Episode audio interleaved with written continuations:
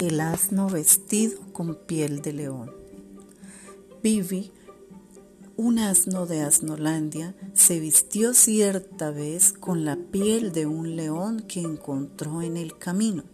Los demás animales al verlo se asustaron y huyeron despavoridos, de suerte que el terror se apoderó de toda la comarca. Vivi, feliz de saberse temido, se paseaba campante por prados y montes. Su amo, echándole de menos, fue en busca de él, mas al encontrar a un león tan raro, se asustó de sobremanera y huyó.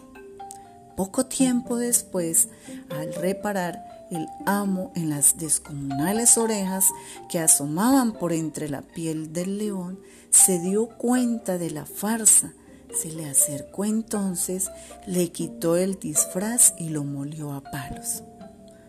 Moraleja de la fábula, quien engañar pretende, con el castigo aprende.